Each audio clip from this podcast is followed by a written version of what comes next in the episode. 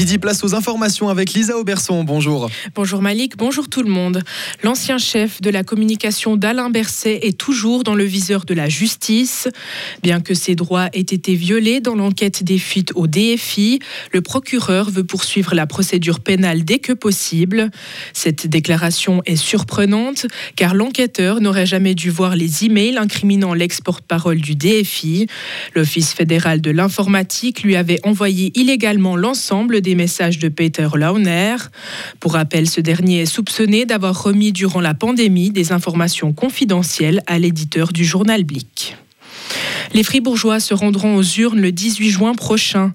Ils se prononceront sur un crédit de 65,5 millions de francs en faveur du musée d'histoire naturelle de Fribourg.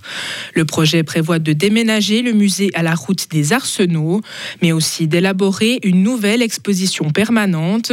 L'exécutif décrit le projet comme particulièrement durable. Didier Castella, au nom de l'exécutif cantonal, invite le peuple à glisser un oui dans les urnes. La Suisse livre de plus en plus de matériel à double usage en Ukraine. Même si notre pays refuse de fournir du matériel de guerre, il exporte d'autres objets, notamment du matériel pouvant être utilisé à des fins militaires ou civiles. En un an, les exportations vers l'Ukraine sont passées de quelques milliers de francs à 4,5 millions par trimestre, selon des données du SECO. Il s'agit notamment de technologies de cryptage, d'appareils de déminage ou encore de machines-outils.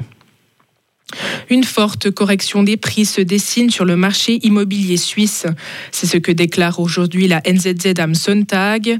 Au premier trimestre 2023, les valeurs marchandes des immeubles ont chuté de 12% par rapport à l'année passée. Toutes les régions sont concernées, y compris les zones économiques fortes comme Zurich.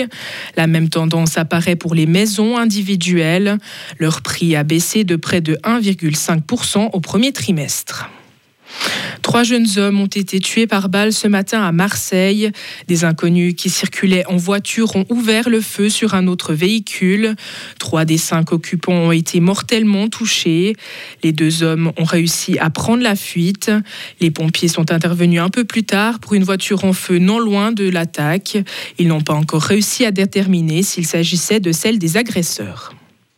Les bureaux de vote ont ouvert aujourd'hui en Grèce. Les citoyens sont appelés à renouveler leur Parlement.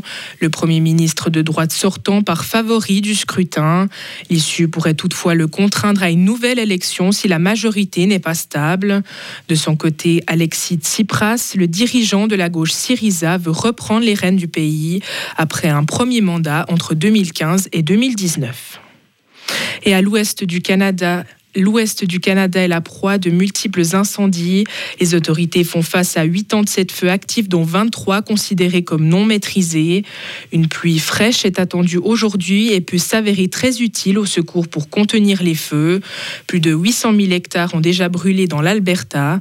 La province avait déjà déclaré l'état d'urgence début mai et avait fait appel à l'aide étrangère. Retrouvez toute l'info sur frappe et frappe.ch.